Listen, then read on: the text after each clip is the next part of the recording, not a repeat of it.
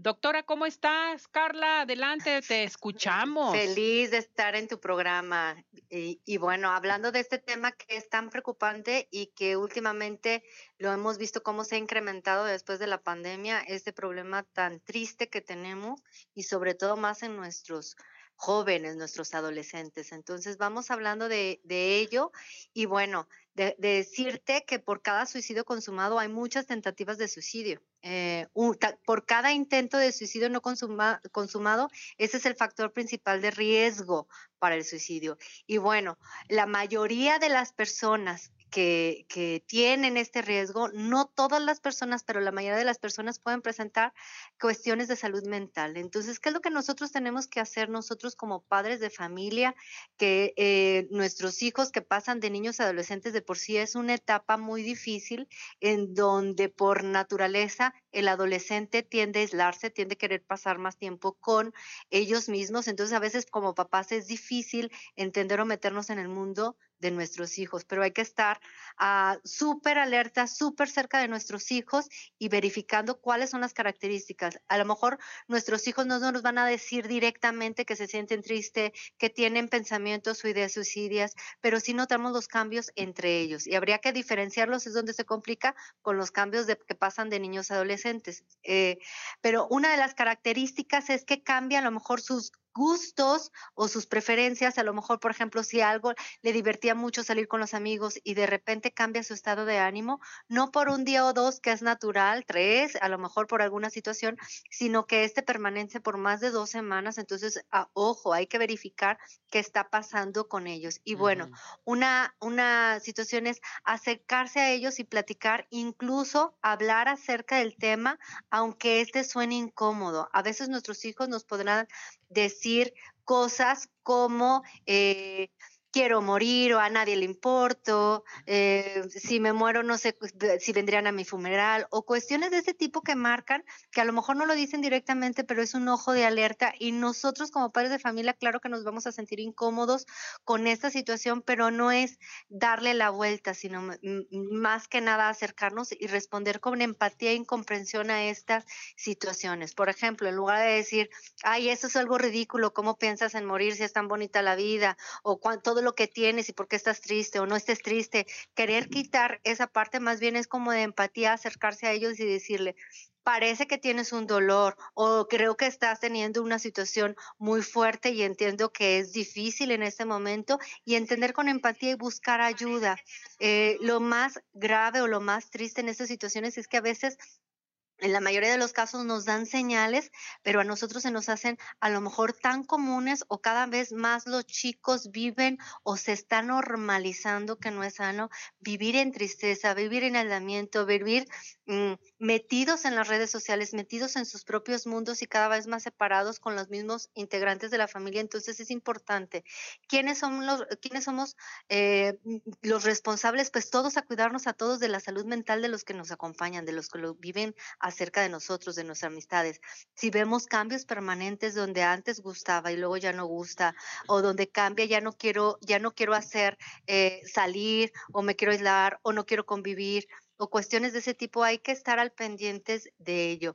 ¿Cuáles son las circunstancias o muchas situaciones por las que nuestros hijos o nuestros adolescentes pueden eh, hacer que empiecen depresión con un problema, con un conflicto y que permanezca y termine lo más grave en suicidio? Pues son situaciones que a lo mejor hay que estar al pendientes. Pérdidas de un ser querido, un divorcio o un traslado de domicilio, de, de vivienda, o sea, de cambiarte de ciudad el acoso o bullying en persona, ya sea en línea por redes sociales. Hay eh, situaciones a veces donde no nos percatamos que nuestros chicos están siendo discriminados, rechazados eh, por eh, su identidad de género o orientación sexual, que esto puede llevar también a, a, tener una depresión y que ellos mismos crean que no pueden salir o que es insoportable esta situación.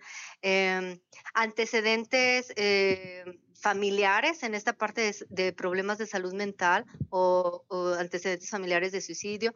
Y bueno, hay muchas situaciones que pueden eh, estar viviendo como abuso, ser eh, testigo de abuso doméstico o, en alguna crisis. ¿Qué es lo que está pasando con nuestros chicos o dónde nos podemos eh, hacer un análisis y una conciencia, que muchas veces este, nuestros chicos no están preparados o no tienen tolerancia a la frustración.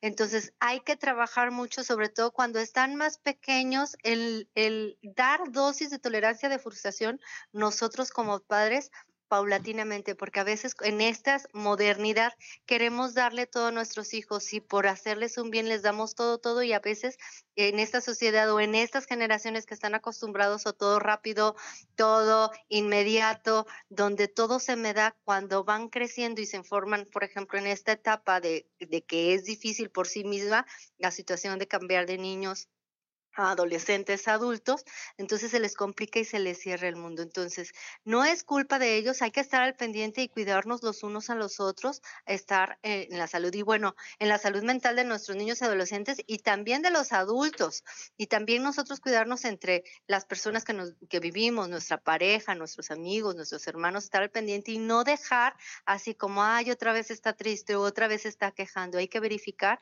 y más vale exagerar en esta situación y buscar ayuda y estar al pendiente de esta parte.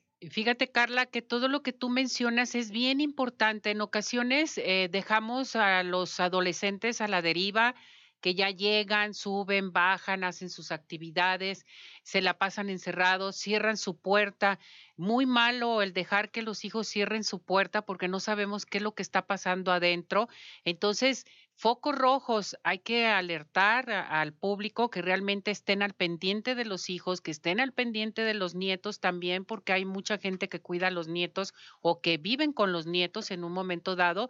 Y esto se me hace muy interesante lo que tú mencionas, Carla. Sí, y verificar también, hacer, hay eh, situaciones que podemos, si sabemos cuáles son las mayores causas o cuáles son los medios por los cuales eh, se suicida la gente, pues tener lejos, o sea, los eh, medicamentos controlados, ¿no? ¿no? No tenerlos ahí a la mano, las armas o, algunas situaciones, líquidos domésticos que son venenosos, pues es tenerlos, tener mucho cuidado con lo que nosotros también tenemos en casa, ¿no? Estar al pendiente de todas estas situaciones y como dices tú, eh, estamos tan acostumbrados o ya los vemos tan autosuficientes o que ya no nos necesitan que dejamos. Y no, una cosa es que sí necesitan su espacio, sí necesitan su tiempo para reencontrarse a ellos mismos, pero eso no significa que se acaba la comunicación con nuestros hijos, estar al pendiente y estar en comunicación, qué es lo que piensan, cómo se sienten y buscar nosotros los padres el estar cerca a ellos. Ellos por propia adolescencia, por su propio proceso,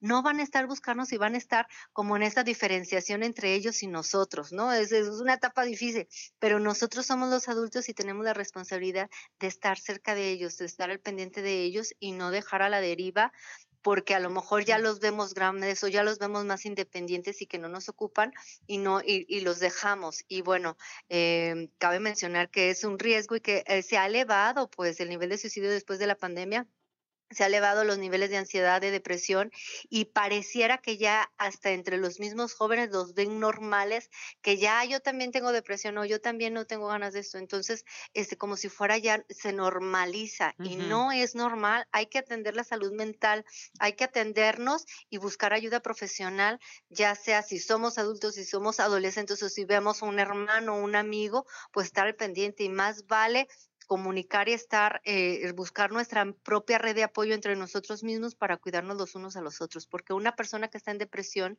o que está con estas situaciones o ideas, difícilmente ella va a ir y va a decirle energía, yo quiero ayuda o yo busco ayuda, entonces necesitamos estar al pendiente los unos a los otros.